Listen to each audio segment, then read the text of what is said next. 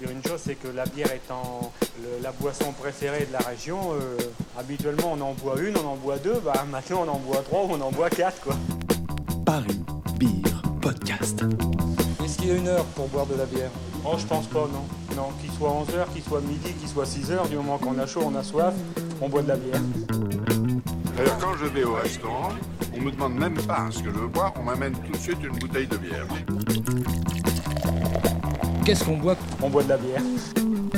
What kind of beer do you like? Heineken? Fuck that shit! La bière, ce n'est pas mauvais pour la santé.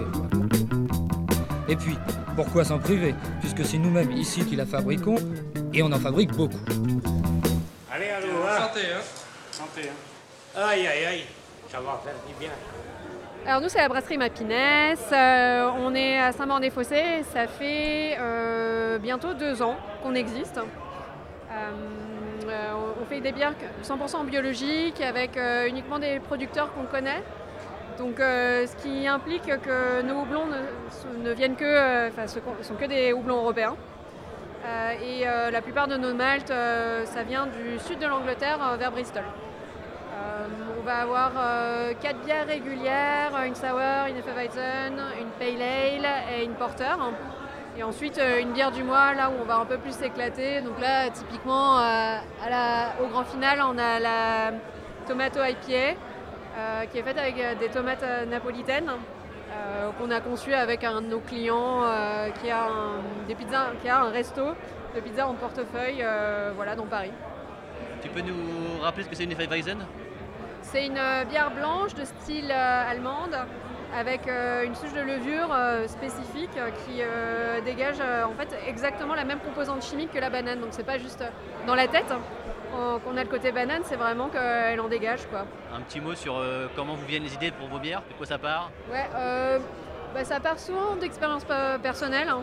C'est euh, voilà, soit des voyages, soit des, des trucs qu'on a mangés. Donc bah, voilà, celle à la tomate, c'est euh, clairement euh, la tomate qu'on a trouvée sur une pizza qui est extra. On s'est dit, on veut ça dans notre bière. Ou euh, la bière, la Uma Bière, dans laquelle on a mis des algues, du seigle, et voilà, qui est un peu salée. C'était vraiment la bière d'inspiration pour, représenter un de nos voyages qui est aux îles Féroé. Et c'était la bière qu'on dédie à ce voyage et à ce pays qu'on aime tellement.